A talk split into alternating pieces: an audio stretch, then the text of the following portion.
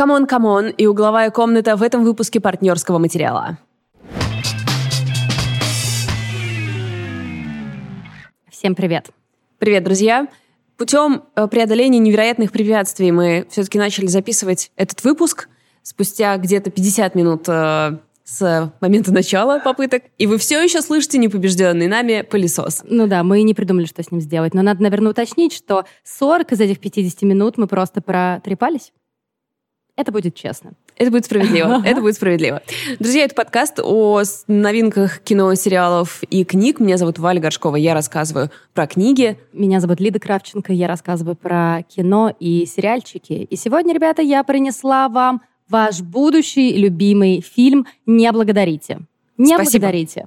И все же спасибо. Я делаю это вот просто потому, что я такой человек.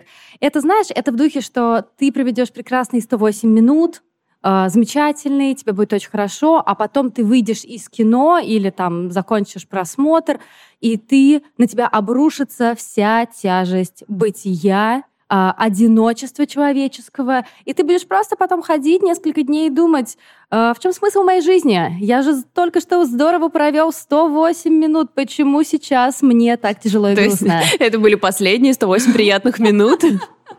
Ну, я не знаю, как это работает, если честно, потому что фильм «C'mon, c'mon», который снял Майк Милс, это совершенно трогательная, совершенно нежная история, которая почему-то везде э, фиксируют как роуд-муви, то есть везде, где я вижу какие-то короткие описания, да, везде говорится о том, что радиожурналист отправляется в путешествие через всю Америку вместе со своим племянником. И я сразу, да нет там через всю Америку путешествия. Но вот они сначала в одном месте, потом они в другом месте, потом они в третьем месте. И это не выглядит как путешествие, там не очень много дороги. Но вот они долетели, приехали долетели, приехали. Так что если вы рассчитываете на роуд-муви, нет, рассчитывайте скорее на я не знаю, бади-муви. То есть это, конечно, сложно, а, но еще сложнее рассказывать вам обо всем об этом, когда вы слышите пылесос, который делает свою работу. Ну, ничего. У нас не такое большое пространство, чтобы пылесосить его уже 50 минут. Ну, друзья, да. просто короткий сайд стори. Мы находимся в библиотеке партнерского материала в нашем офлайн месте, который мы открыли благодаря поддержке наших слушателей. И здесь люди могут прийти и взять книжки. Мы любим записываться в нашей библиотеке, но она, к сожалению, находится не в вакууме. К сожалению, на самом деле. Если бы мы могли это все провернуть, мы бы это провернули. Так вот, вернемся к фильму «C'mon, c'mon». На последних 20 минутах этого фильма мои щеки просто не просыхали. Я уже даже не знаю, должна ли я его рекомендовать. Ну, короче говоря, давайте поговорим, а, о чем, собственно, это кино. Это фильм о радиодокументалисте по имени Джонни. Его играет Хоакин Феникс. И он делает большой, как я понимаю, это такой очень долгоиграющий проект. Он путешествует из города в город и разговаривает с детьми разных возрастов, в основном это, там, как я понимаю, от 10 там, до 15 лет. Он разговаривает с ними и выясняет, что они вообще думают о будущем. То есть впервые мы видим Джонни, когда он находится в Детройте и общается с подростками, что делает их... Э, просто он задает следующее. Что делает вас счастливыми? Что вы думаете о будущем? Как вы представляете там себя через какое-то время? И, разумеется, моя первая была мысль о том, что это реальные подростки или нет. Потому что согласись, что если это вплетено в fiction, ну, это уже немножко другое. Но нет, это все-таки Майк Милс умница, это все-таки документалистика. И с учетом того, что все это выполнено в черно-белом стиле, mm-hmm. это выглядит, конечно, Класс. красиво, да, безусловно. То есть сразу э, сходу нам задаются такие очень серьезные вопросы. Мы понимаем, что э, те самые вопросы, которые задает главный герой другим людям, да, рано или поздно ему придется задать эти вопросы себе. Что же делает тебя счастливым, Джонни? Джонни одинок. У него нету семьи. Через какое-то время мы узнаем, что девушка, которая, которую он любил, его покинула. И мы видим, что он находится в командировке в Детройте, и он созванивается со своей сестрой, с которой он, очевидно, очень давно не общался. Сестру играет Габи Хоффман, которая просто королева и. Если тебя вообще ничего не купит из всего, что я буду рассказывать, да, она одета просто великолепно. Ты должна спереть ее стиль просто от и до. Я не могла просто перестать э, обращать внимание на все эти ее какие-то роскошные куртки, какие-то юбки. Я думаю, как, как вообще? Как вот люди работают, да? Нормально, люди красиво нормально, одевают да. других людей. Да. И они не общались э, с его сестрой Вив около года с момента смерти их матери. Мы понимаем, что раньше они были очень близки, но что-то между ними случилось. А у Вив вообще судьба не самая легкая. То есть вот да, вот она потеряла мать какое-то время назад, но ее муж талантливый, по-моему, он музыкант. Нам говорится о том, что вот он переехал в другой город с, э, работать в оркестре, но музыкант он, наверное, или дирижер. И он переживает очередной биполярный просто приступ, ужасно тяжелый, и ей придется ехать в город, чтобы как-то ему помогать. То есть, понимаешь, просто на нее все внезапно упало. А, маленькая проблема то, что вообще-то у нее есть сын, десятилетний или девятилетний сын, которого зовут Джесси, и герой Хоакина Феникс задает вопрос, слушай, а кто с ним вообще-то будет сидеть? И она такая, ну, есть пара идей. А, он, конечно, соглашается как-то прилететь в Лос-Анджелес, где живет его сестра, присмотреть за своим племянником. Они друг друга не очень хорошо помнят. И, ну, наверное, конечно, это сделано из какого-то чувства долга, из любви, да, но во многом я думаю, что просто Джонни очень хочет вернуть отношения со своей сестрой. Мы там через какое-то время поймем, что перестали они общаться, потому что действительно это было сложное время, потому что э, они потеряли мать. Это было очень тяжело, она умерла не внезапно, она долго угасала, теряла рассудок, уже не узнавала их. И они наговорили друг другу, как это часто бывает в сложных ситуациях, много разного. То есть много всего плохого, и Джонни давал неосмотрительные советы насчет ее отношений с мужем, а сама понимаешь, там, психические заболевания — это психическое заболевание. Тут как бы ничего с этим не сделаешь. И он, конечно же, очень хочет наладить с ней отношения. И так получается, что ему придется провести с Джесси. Джесси играет актер Вуди Норман, и просто все как один. Даже те люди, которым не понравился фильм, говорят, что Вуди Норман украл просто все кино. Этому мальчику 9 лет. Он ведет себя так, как будто он играл всю жизнь абсолютно. Это просто, просто потрясающе. Он, мягко говоря, ребенок необычный. Но, с другой стороны, есть обычные дети. Ну, то есть они же все, наверное, такие немножко странненькие. Я не знаю, скоро узнаю. И так получается, что им приходится проводить вместе, приходится провести вместе дольше времени, и э, в, те- в теч- в течение вот э, их совместного пребывания э, мальчик отправляется вместе со своим дядей в Нью-Йорк. Что я имею в виду, когда говорю, что он немножко странный? Ну вот, например, у них есть с мамой такие игры, когда она поднимается к себе в спальню, он стоит внизу и кричит там, есть кто-нибудь дома? Мэм? Он изображает из себя сиротку, которая приходит к какой-то женщине, которой, у которой умерли дети. То есть, понимаешь? И она ему предлагает зайти в спальню, говорит, вот у меня есть как раз спальня для мальчика такого же размера, и э, он укладывается типа на ночь, он типа сиротка. Ты понимаешь, что это звучит настолько безумно, что это может существовать только в каком-то камерном пространстве, между двумя людьми может зародиться. И я такая, ну, это абсолютно реальная штука. Это абсолютно реальная штука, и после этого я читаю интервью Майка Милса. Он, конечно, не говорит конкретно про эту вещь, да, но он говорит, что очень много было списано с его собственного отцовского родительского опыта. То есть ты сначала думаешь, что за кринж? А потом ты думаешь, что когда люди очень-очень тесно, регулярно друг, друг- с другом взаимодействуют, у них же все время какие-то очень странные штучки возникают. друг с Конечно, другом, внутренние да? шутки, которые сложно понять снаружи, и даже самому сложно отследить, откуда это началось. Да, и когда ты как-то вот как будто сверху пытаешься на них посмотреть, ты думаешь, что за жесть? А как это вообще, как это, откуда это взялось? Но тем не менее, мне кажется, что эта вещь была настолько как будто реальной, и то, что мне было неловко за ней наблюдать, это подчеркивало как будто, да, ее реальность. И в тот момент я такая, это будет мое новое любимое кино однозначно. И, как я уже сказала, что все выполнено в черно-белом свете, цвете, и мне понравилось, как Мьюз сказал о том, что ну да, черно-белый, ну да, это немножко позерство, ну извините, ЧБ делает все таким э, более кинематографичным, ну Мгм. да, а, а что, какие тут с этим проблемы? То есть как будто, как будто ему сказали, ты что, слушаешь популярную песню Кенни Уэста? А он сказал, ну да, так это ж хит, поэтому я его и слушаю, в чем проблема? И тут та же самая история. И он говорит очень интересную мысль о том, что а, как- за счет того, что он приглушает цвета, он активизирует как будто у зрителя внимание к звуковым всяким штукам. Mm-hmm. Да? И звуку там действительно очень много внимания уделяется, ну, во многом за счет того, что главный герой э, радиодокументалист, и он ходит вот с этим вот со всем оборудованием, с микрофоном, и когда Джонни только пытается наладить контакты со своим племянником, он пытается тоже у него взять интервью, и племянник такой, ну, я не хочу отвечать на эти вопросы. А он супер осознанный, он супер сознательный, он сейчас я чувствую вот это, ага. я чувствую вот то. И причем я сейчас вам пересказываю и понимаю, что действительно могло бы раздражать. То есть то, как этот фильм собран, это просто удивительно. Тут шаг вправо, шаг влево, и он мог бы быть очень раздражающим, очень манипулятивным, но там абсолютная органика. То есть получается из того, что ты говоришь, что матери, э, которая э, растила его в условиях довольно, видимо, тяжелого, непростого брака, да, э, омраченного болезнью отца, ей при этом удалось вырастить ребенка с очень хорошим пониманием себя в безопасной обстановке. Да, и вообще ну, этот ребенок, опять же, сложный, и я читала вот у, Алёс, у Алисы Таежной, что она говорит, я вообще ненавидела, ну, не ненавидела, меня очень раздражал этот ребенок, он действительно злился, он говорил про свою мать какие-то плохие слова в духе, что она плохая мать, да, она там плохо обо мне заботится. Во-первых, это ребенок, и а, да, у нее был справедливый поинт о том, что почему ребенку это можно говорить, а взрослому нельзя. Ну, потому что ребенок пока еще не понимает. Он, ну, видимо, да. нащупывает, и через какое-то время ну. он поймет.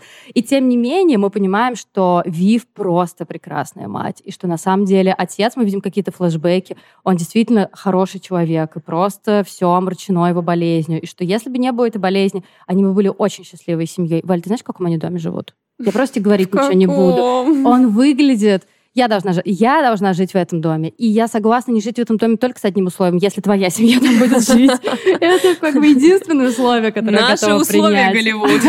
Твои, твои действия. Я просто пытаюсь тебя заманить. Я, я хочу, чтобы ты посмотрела я это не, кино. У меня вообще не было никаких сомнений, что будет смотреть кино. Она действительно прекрасная мать, и прикиньте, я закончу мысль, которую я начала 4 минуты назад. То, что а, да, племянник отказывается давать интервью, и при этом он сам берет это оборудование, и мы видим, что он ходит по Лос-Анджелесу, по этому берегу, вот с микрофоном в наушниках слушает море, слушает разговоры, потом приезжает в Нью-Йорк. Там есть очень классная сцена, где он слушает э, скейт-парк, то есть mm. он слушает скейтеров, mm-hmm. и все это выглядит, ну, совершенно прелестно.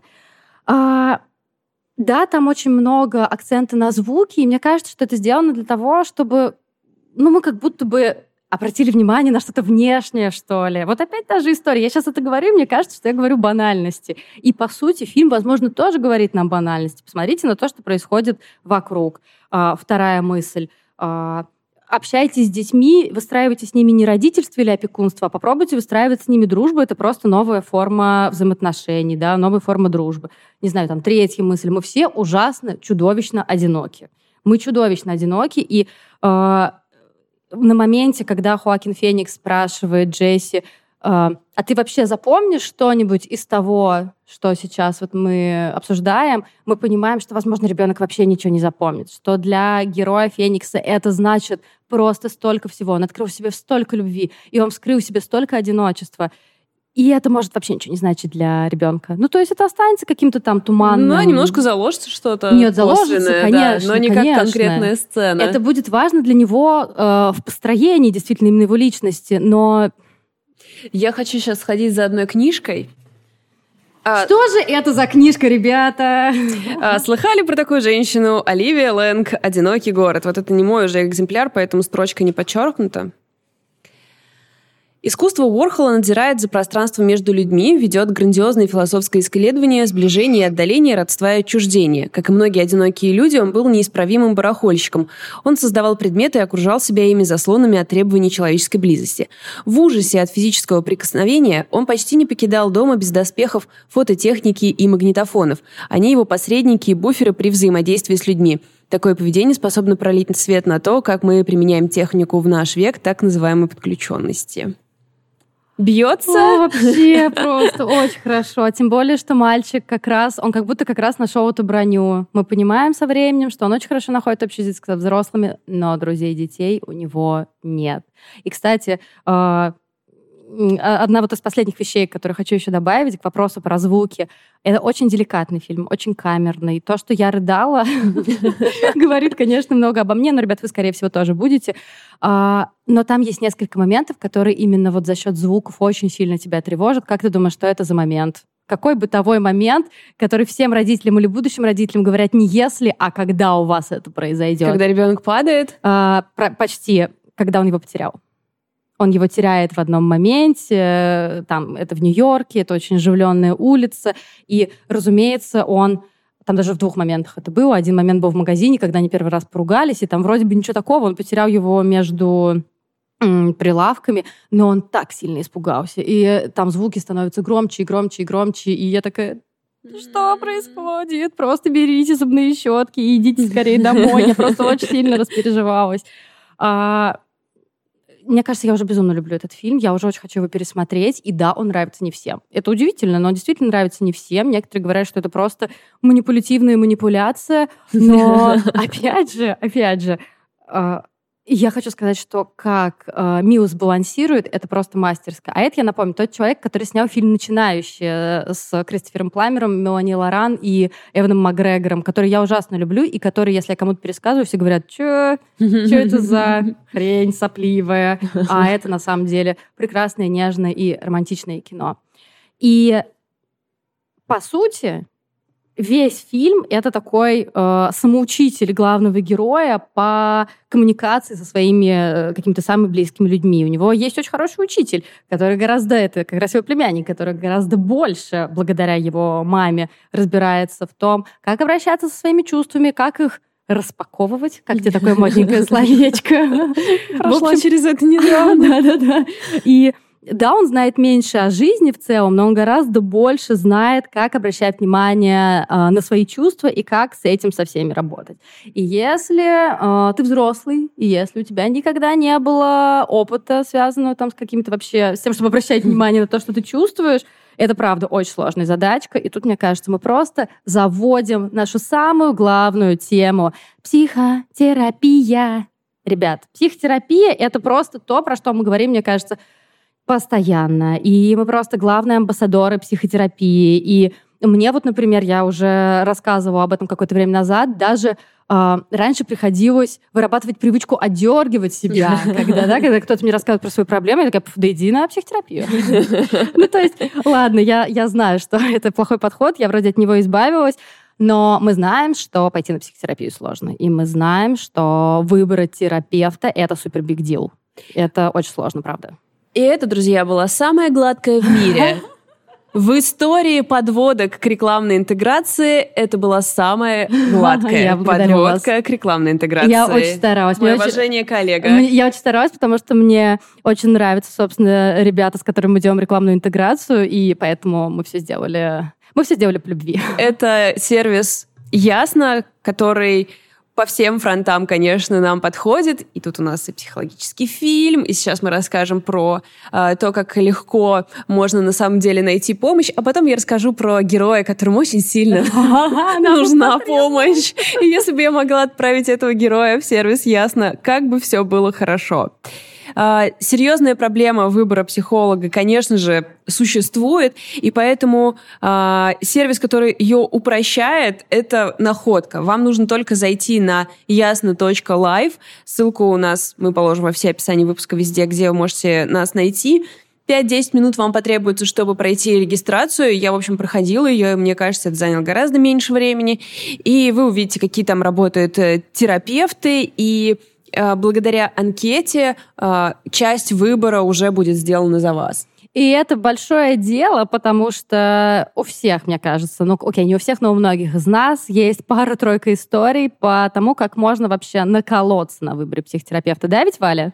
Моя история, это я первый раз пошла на терапию, типа миллиард лет назад, я пришла, сказала, у меня есть вот такая проблема один, вот такая проблема два и вот такая проблема три. Но знаете, что классно? У меня вообще нет проблем в отношениях. У меня идеальный парень, мой safe space. И эта женщина смотрела на такая мне и сказала, ну вот это все херня, но я уверена, что ты создала себе розовую клетку и думаешь, что ты в идеальных отношениях, а это не так. И за наши следующие сеансы я тебе это докажу. И я такая, nope, Nope. До свидания. Терапия на следующие 8 лет. Просто вот эта цель, вот эта цель. А, как тебе... Хорошо, я попробую перебить, Давай. хотя это будет сложно моей истории. Это было довольно давно, то есть, типа, не знаю, 8 лет назад, там, или что-то типа того. Я еще не нашла мою идеальную психотерапевтку, и я была в поисках. И я пришла к парню, ну, молодому мужчине, у которого были очень хорошие отзывы. Ну, что-то тоже он мне начал такой, давай, все, выкладывай. И там одна из штук была, я такая, вот, ну вот сложно, хотелось бы уже как-то вот со своей внешностью примириться, а вот эти все стандарты патриархальные, ты, да, я хочу не, сказать про Нет, я не знаю, просто я очень испугалась этого захода, да, продолжай. А я тебе разве не рассказывала эту историю? Да ты что? И э, вот там у меня как будто бы, вот я не вешу 45 килограмм, ну какие-то такие штуки, да, были. И знаете, что он сделал? Он спел мне песню из Мадагаскара, я не помню мотив, в которой был текст «Люблю больших, люблю попастых». Как вам такое, ребята? Как вам такое? Хотите этого избежать? Слушайте внимательно нашу рекламную интеграцию. Вот я сейчас рассказываю, я просто до сих пор красными пятнами иду за этого чела. Понимаешь? И я тебе просто клянусь, это вот все было вот, вот, вот от и до. Знаешь, так. вот ты смеешься, а вдруг где-то там далеко в учебниках по психотерапии есть пункт, где написано вот слова, которые вы должны спеть женщине. Слушай, а я, может быть, на самом деле, я что-то говорила, типа, люблю мультфильмы, может быть. Сейчас, я не знаю, ну, спрашивала да, меня, как я расслабляюсь. Наверное, что-нибудь сказала, типа, люблю кино. Ну, я не знаю, в общем, в каком мире это было бы окей, но тем не менее, ребят, ну, что тут скажешь? Вот такие вот у нас замечательные истории. Ну, это хорошо, что есть как бы сервис теперь, в который ты можешь, в котором ты можешь положиться, что кто-то за тебя уже проверил, что они не делают так, и что если что, ты легко его поменяешь. Потому что я после этого... У меня не было чувства, что я кого-то найду, потому что эту женщину я тоже искала довольно долго. И вот следующие 8 лет я просто разговаривала сама с собой. И с учетом особенно того, что сейчас появилось очень много всяких там, ну и блогеров, и не блогеров, которые такая, типа, три месяца за три месяца бумажку получили. Я психолог. Я знаю, что я делаю. Ну, это страшно. Но у нас есть очень хорошие цифры, которые заключаются, да, в котором заключается в том, что только 17% специалистов, которые хотят работать в Ясно, собственно, начинают там работать. И что э, отбор очень серьезный, так что я просто надеюсь, что нам всем хватит терапевтов в Ясно, учитывая, как много они отсеяли. И есть еще одна штука, которая была бы удобна лично мне, у меня, конечно, идеальная психотерапевтка сама, которая... Но, понимаете, я ее нашла кровью и потом. Если бы я сейчас находилась бы в поиске, я бы обязательно это использовала то, что можно понимать, в какой конкретно технике работает эксперт. Если вы уже немножко разбирались в этом, да, то есть вот, и вы можете выбрать, что вы хотите, гештальт-терапевта, или, может быть, вы хотите психоанализ. То есть я провела небольшой эксперимент, я написала в чат, который расположен на главной странице сервиса Ясно Live, э, написала в чат, пришлите мне, пожалуйста, список терапевтов, которые работают в когнитивно-поведенческой терапии. Через две минуты через две минуты. Мне прислали солидный списочек, там типа 5-6 человек. Ну, то есть я предполагаю, что их больше, но просто, э, во-первых, у меня была анкета, во-вторых, наверное, люди решили, что я просто больше не обработаю, э, которые как раз работают в... которые как раз эксперты такого рода. Мне кажется, что это просто супер. И что очень важно, я как человек, которого половина Нижнего Новгорода регулярно спрашивает контакты психотерапевтом, вот такой вот я амбассадор.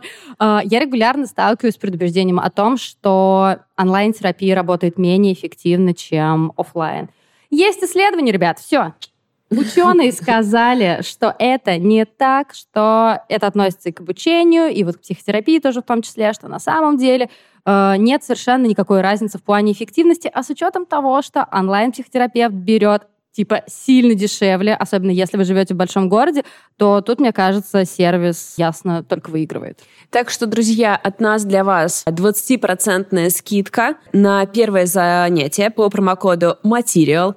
Значит, как написать слово material? Большими буквами на английской раскладке пишите M-A-T-E-R-I-A-L, но если это не просто, мы, естественно, его напишем в описании эпизода, вы можете его оттуда скопировать. В общем, вписываете его при регистрации, и, в общем, это вам сигнал, что пора попробовать. Если вы еще не пробовали э, терапию, то это самое время. Это современный сервис, который учитывает все наши современные и особенности, и потребности, и проблемы, и, в общем, пытается их закрыть, поэтому уж точно стоит попробовать, если вы об этом задумывались, с 20% скидкой по промокоду «Материал». Ну а теперь про героя, который, если бы только он знал, как легко все решается в его жизни. Ну ладно, ладно.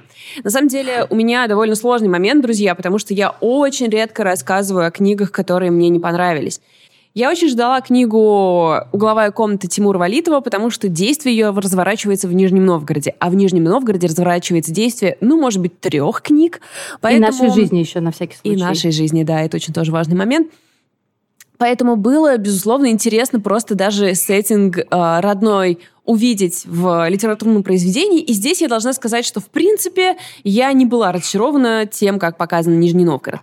Тимур Валитов — это его дебютный роман, но до этого он публиковался в толстых журналах, он выпускник насколько я понимаю, магистрской программы в Вышке по Creative Writing School, то есть у него есть э, своего рода литературное писательское образование. То есть тут редкий пример, когда человек, получивший писательское образование, пишет, пишет успешную книгу, и это, конечно, достойно уважения и радости.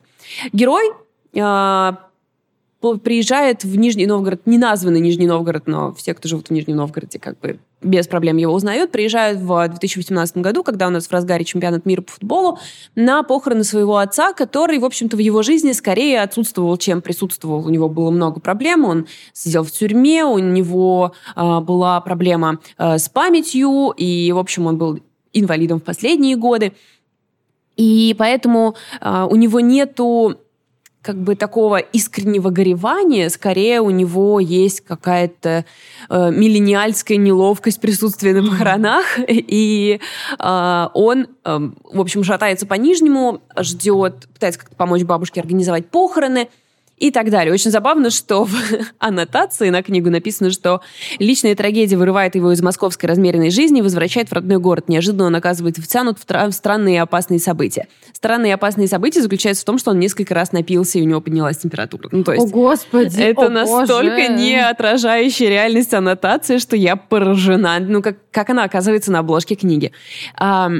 Ну, потому что отдельные люди читают книгу, отдельные пишут выноски. Валь, может все быть, очень просто. может быть. Но такое ощущение, что как бы больше народу работает над книгой, кто-то мог это заметить. Но я согласна, да, это, это может быть просто дисконнект. В...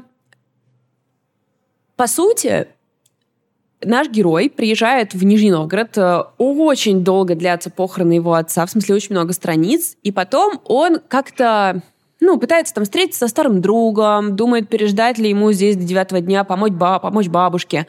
И дальше, после вот э, довольно напряженной сцены похорон, мы в череде флешбеков и его перемещений по городу, по чужим квартирам, какая-то все такое немножко пьяное, немножко температурное. И я просто хочу отметить для Вселенной, что когда я просила Вселенную послать нам роман Петровой в гриппе, но про Нижний Новгород, я не имела в виду в буквальном смысле пьяного температурящего чувака, который шатается по городу. Я просто хотела, чтобы наш город был э, как бы заметным, а не в буквальном смысле. То есть и здесь я вот перехожу к этой субъективной части. То есть для меня было совершенно не... Больше для меня совершенно неинтересно читать про пьяного температурящего парня, который в какой-то э, иллюзорной ситуации, не совсем понимающий, что происходит, заснул в гостях, проснулся, все уже ушли, подруга его знакомых его пытается выгнать, потом он опять в какой-то квартире, потом он там что-то зарядил телефон, разрядился телефон, никому не может позвонить, что-то там какие-то наличка, ну, в общем... Ну, это как... Ну, подожди, ну, подожди, но вторым-то слоем, ну, потому что Петрова в гриппе в теории тоже можно так попробовать пересказать, да? Да, естественно, это ироническое есть... было. Не-не, я понимаю, я понимаю, но я просто к тому, что там есть еще кое-что в глубине. Да, безусловно, нет, здесь, ну, я не могу сказать, что здесь нет ничего в глубине, вот, скажи конечно честно. же. Я просто пытаюсь, я пытаюсь немножко это перца добавить. Да, я понимаю, я понимаю.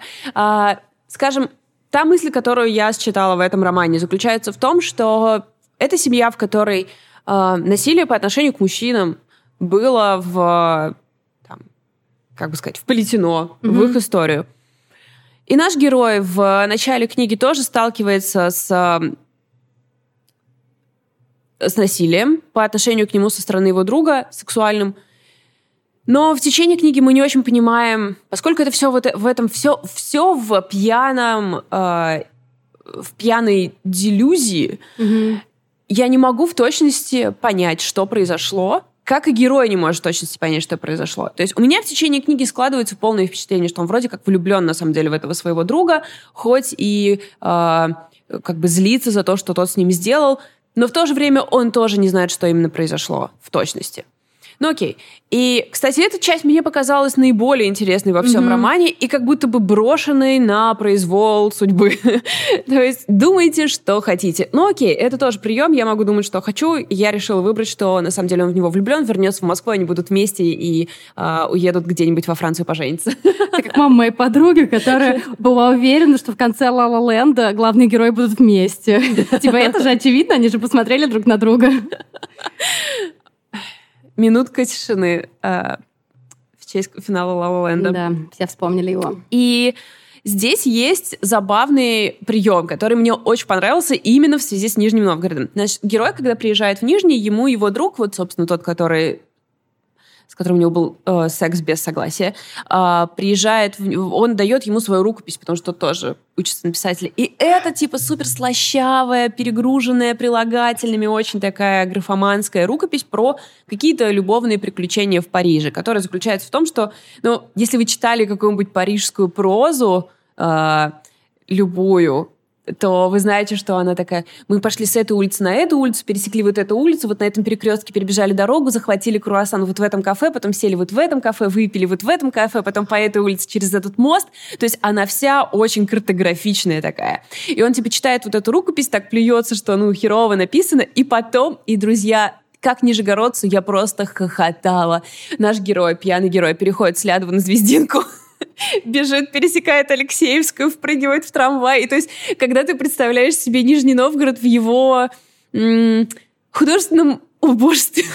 ну, то есть не убожестве, ну, как это выразить словами, понимаешь? То есть это ну, не поняла, Париж, окей, да, это не Париж, хоть мы, не, хоть мы и очень сильно любим Нижний Новгород. Но подожди секунду, ты мне говорила про то, что сам Валитов довольно резко э, реагирует, когда говорят, что это Нижний Новгород. Ну, слушай, я не знаю, насколько это резко, он просто, ну, как сказать, я знаю один факт, что он написал, что, что это, это не он. Нет, что там нигде не сказано, что это Нижний Новгород.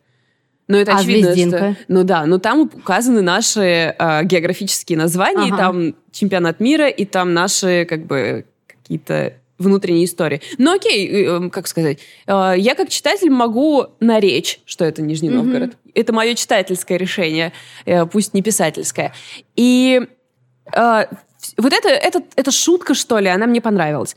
Все остальное мне показалось немножко уже устаревшим. То есть как будто бы я когда прочитала в рецензии Галины Юзефович, что проза Валитова идет из Камю. И я прям Камю. Ну, то есть, в смысле, я вижу это все. Там игра в классике упоминается. Э, я, я помню, как мне там, типа, в 15 лет игра в классике казалась просто величайшим произведением литературы. Я, когда ее прочитал, я подумала, вот как любовь выглядит. Мы должны курить сигареты, лежать на полу и слушать пластинки. Но это, безусловно, очень важное произведение литературы. Но когда я тоже прочитала эту рецензию, мне показалось немножко странным. Моя цель — это как бы вот Камю. Вот посторонний, вот я хочу вот что-то вот похожее. Это ну, странно. Ну, как будто бы немного, как сказать, устаревшее. Но с другой стороны... Out of season. Это мы в прошлом году Камю все читали. А, так что да, ну то есть это просто не моя большая история. Может быть, поэтому мне так это не легло. Возможно, потому что, понимаешь ли, я же не могу сказать, что, ребят, Камю это больше не нужно читать. Игра в классике — это устаревшее произведение. Для многих это все еще образцы литературы, от которых они получают удовольствие. В этом вообще нет ничего плохого. И я, ну, типа, это же нельзя сказать, что это плохо. Это наш авторский, как бы, подкаст. Поэтому, если ты хочешь обосрать Камю, просто сделай это. Но мы можем вернуться на шажок назад и просто осмыслить тот факт, что Галина Юзефович сравнивает дебютный роман Тимура Валитова с посторонним Камю как бы в комплементарном ключе, да? Ну, здесь то есть, определенно кажется, те же это... подходы. Не, ну, безусловно, это огромный и еще с большим количеством имен. Да, да, да, через биту. Это, конечно же, огромный аванс и немного ну, то есть... Не кажется, что это... Странно. Э, как, как будто чрезмерная реакция. Да, да, да, согласна. Я согласна, что это чрезмер, чрезмерная реакция. И дальше в безус... очевидное сравнение с Раной Васякиной, я его встречала не только у Юзефовича, да, все, кто его читают, типа, да, тоже похороны у, у Васякиной, значит, мать, здесь отец, и после похорон начинается хождение. Но это совершенно разные по всему произведения, и я бы вообще не хотела это сравнение продолжать, просто потому что в них очень много, и хотя, казалось бы, в них много похожего, потому что, ну это, то есть это не автофикшн, наверное, это какая-то форма прозы другая, у Васякина, очевидно, автофикшн, ну и ладно, это не важно. То есть... Эм, мы не можем сравнивать произведения только потому, что они начинаются с похорон, и дальше наш герой там типа Скажи это Галине Юзефович, который сравнил с посторонним, как бы, который тоже начинается с того, что мать умерла. Ну да, да, да. И здесь, ну, то есть я просто хочу, знаете, то есть мне очень понравилось все, как Васяки написал про э, свое свой путь, да, прощания с матерью. И в то же время мне показалось это бесконечным набором банальностей описания похорон здесь. И, возможно, я просто слишком часто ходила на похороны в последние годы или чего. Просто мне кажется, очарование миллениала тем, как странна процедура похорон, оно кажется мне уже немного инфантильным, кокетливым. кокетливым. Mm-hmm. Ну, типа, да, это очень странная процедура, сколько раз еще мы про это должны сказать? А ничего от этого не изменится. И как бы, да, покойник выглядит странно, да, отпевание выглядит странно, все эти ритуалы выглядят странно, но шутить над ними как будто бы уже, ну, типа, ребят, Сколько, ну, то есть сколько это будет продолжаться? Ну, Васякина, безусловно, в более выигрышном положении. Я, опять же, основываюсь только на том, что, на том, что ты говоришь, и на своих впечатлениях от раны, потому что там, я как понимаю, там не вот как странно выглядит покойник, не вот как странно выглядит вот это, как странно я себя чувствую да. или не странно, как я себя чувствую. То есть все, все, что мы видим, это все очень глубоко через нее идет. И, конечно, ну, очень большим, эм, большой разницей является то, что у Васекиной фокус немножко на другом, на себе, да, у нее все на том, себе, как да. это влияет на нее, а здесь как будто бы ради лузов, ну то есть, сори за низкий язык. Мы еще а, молодежь, Валь, нормально. Да, еще 4 года у нас. Еще одним таким моментом для меня стала его критика, э, критика чемпионата, критика городских властей, как и, возможно, это как бы покоробило меня именно потому, что я читатель из Нижнего Новгорода. То есть я могу понять, что, возможно, для тех, кто находится вне нашей городской локальной повестки, а это типа большинство ну людей, да, да. это вообще ничего не будет значить. Но для меня это показалось как какой-то ленностью, что ли, писателя, потому что его шутки про кривое благоустройство, они были пошучены абсолютно каждым жителем Нижнего Новгорода, часто гораздо в более остроумной форме, и часто в да, более грубой форме или еще что-то. То есть все его как бы находки критики власти, они показались настолько первого уровня, что даже как-то было обидно, типа, ну, слушай, тут есть... Если хочешь пойти по этой дороге, здесь вообще есть еще куда свернуть. Ну, с другой стороны, может быть, он действительно такой, почему я должен на это тратить много сил, если 95% людей, которые прочитают мою книгу, не нижегородцы. Нет, я это, это могу понять. Я могу тоже это понять, просто меня как раз это дернула. Есть что мне понравилось в этой книге, и это бабушка. Вот честное слово, mm-hmm. есть героиня, ради которой я с огромным удовольствием читала все сцены с ней и ждала ее каждый раз, когда она снова появится. А, бабушка главного героя, она, с одной стороны, традиционная бабушка, с другой стороны, она такая бабушка, понимающая, что она находится в каком-то цирке. То есть у нее как, у нее была супер тяжелая жизнь, ей достался вот этот вот сын, с которым ей потом пришлось так долго, э, ну, по сути, страдать, жить с ним очень тяжелой жизнью. Э, она она работает воспитательницей в в детском саду, но при этом она очень внимательно читает прозу своего внука, в которой много мата и какой-то сложной грязи, но при этом она как-то воспринимает это все благодушно. И вот эта бабушка, она настолько реальная женщина, она просто ворвалась в этот роман и похитила его у Картасара и Камю. И такая просто простая нижегородская бабушка. Вот про кого этот роман для Валентины Горшковой. Просто мы хотим сайт-стори про бабушку. Можно? Да, можно нас? отдельный роман. Да. вот, поэтому да, это роман про мужчину, молодого мужчину, который э, все свои чувства просто отметает, как и чувства, которые касаются его друга, как чувства, которые касаются касаются его матери, как чувства, которые касаются, собственно, его бабушки, которую, которая его любит, но очень ненавязчивой любовью, что тоже редкость. Опять решила про бабушку поговорить. А, и он ничего не рефлексирует, он просто ломится вперед к температуре и алкоголизму, и Э, прости, пожалуйста. То есть ты мне хочешь просто сказать, что это еще один роман с главным героем мужчины, который отрицает все свои чувства и ничего не рефлексирует? Ну, я поэтому и говорю, что это просто роман не для меня. Для кого же? Ну, нет, ладно, я-то его вообще не читала. Вдруг нет, слушайте, я да. зафанатею, кто давайте, знает. Давайте просто э, подчеркнем последний раз. Я понимаю, почему этот роман может понравиться, и я понимаю, почему он не понравился мне по вышеуказанному саммари от Лиды. Я больше это не, не читаю, это просто не моя история. И у меня есть какая-то критика к этому роману, вещи, которые мне показались ну, плохо сделанными. Вы можете на все это наплевать очень смело, потому что это в любом случае современный актуальный роман про современного актуального человека, нашего ровесника, который живет понятной нам жизнью с разрядившимся телефоном и барами.